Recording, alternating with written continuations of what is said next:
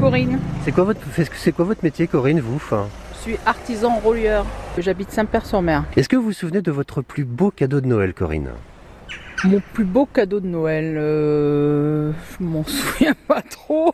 C'était plus des choses de construction, mécano. Comment est-ce que vous avez décoré votre sapin Oh là là, mais Et c'est- C'est comment chez vous Je veux savoir c'est comment chez vous. j'aime pas les fêtes de Noël. Donc vous n'avez pas décoré du tout alors Ah non, mais que c'est pourquoi faire votre truc Ah mais c'est un micro-trottoir, c'est pour nos auditeurs. Toi, tu promets ton chien sur les Et trottoirs. bah voilà, Mais c'est quoi la radio là c'est France Bleu. On va partir de bonne heure, on verra pas le Père Noël. Et, bah tant pis, vous avez vu. Et bah voilà, c'est très bien. Bonjour François, vous allez bien Bien, Eh merci et vous. C'est quoi votre métier ben, Euh, je suis collaborateur euh, d'une entreprise publique. hein. D'accord, très bien. Bon, alors attention, on parle des fêtes de fin d'année, interrogation écrite.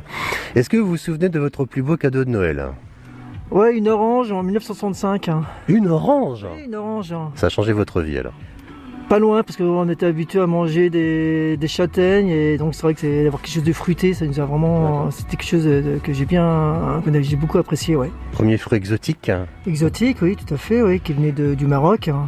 C'est quoi pour vous François Noël réussi Bah, c'est un Noël en famille où tout le monde est présent autour d'un feu et puis avec un bon petit repas et une ou deux bouteilles d'alcool, hein, de vin par exemple, Avec modération. avec modération bien sûr.